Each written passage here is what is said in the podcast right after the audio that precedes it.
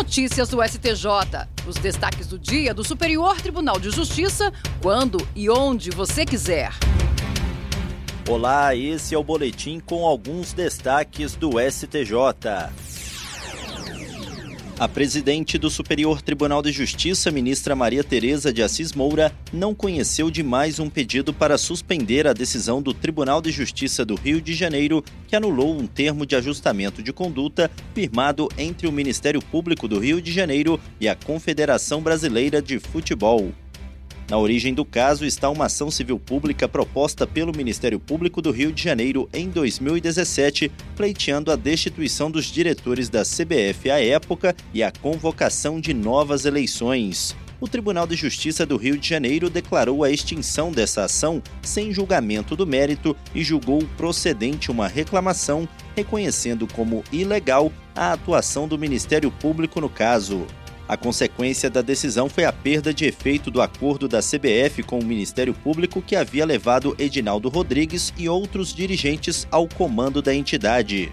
O novo pedido de suspensão feito pelo Ministério Público do Rio de Janeiro cita razões semelhantes às do pedido anteriormente apresentado pela CBF, entre elas o fato de o um interesse público relativo à gestão do futebol ultrapassar a percepção meramente consumerista, repercutindo na cultura, na sociedade, na economia, na tributação, no urbanismo, na segurança pública e na cidadania. Além disso, o Ministério Público alegou indevida interferência do Judiciário na questão às vésperas do recesso forense, o que causaria insegurança jurídica. Ao rejeitar o pedido, a ministra Maria Tereza de Assis Moura lembrou que o pedido de suspensão de liminar e de sentença só é possível quando a ação judicial proposta contra o poder público, situação que não se verifica no caso em discussão. Além disso, a ministra considerou que o Ministério Público não apresentou razões que demonstrem a real ocorrência de grave lesão, mas apenas um suposto risco de dano em razão da interferência judicial na CBF. A presidente do Superior Tribunal de Justiça, ministra Maria Tereza de Assis Moura, não conheceu do pedido do Ministério Público do Maranhão para suspender uma liminar que interrompeu o andamento de investigações e a tramitação de um pedido de prisão contra o vereador Paulo Vitor, presidente da Câmara Municipal de São Luís.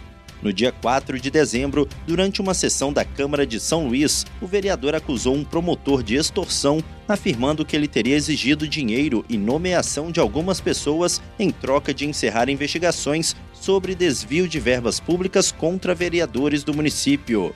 Depois disso, a defesa do presidente da Câmara impetrou habeas corpus preventivo no Tribunal de Justiça do Maranhão e obteve liminar para suspender as investigações contra ele, assim como uma diligência de busca e apreensão e um pedido de prisão preventiva, além de garantir a seu advogado o acesso aos autos do inquérito.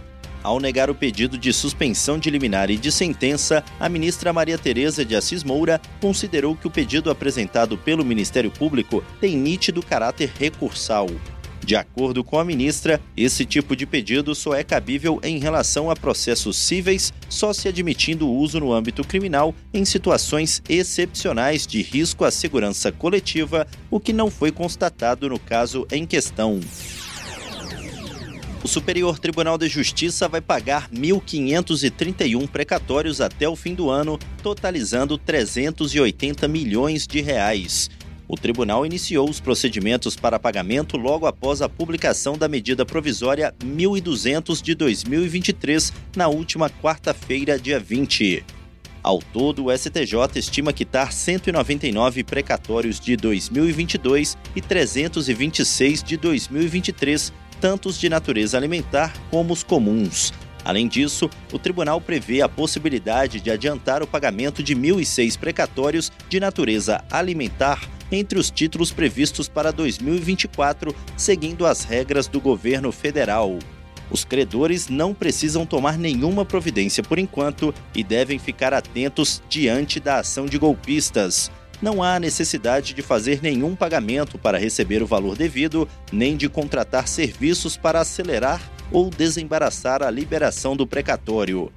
A estimativa para todos os 1.531 títulos é que os valores sejam creditados nas contas até o fim deste ano e sejam liberados para saque durante o mês de janeiro de 2024.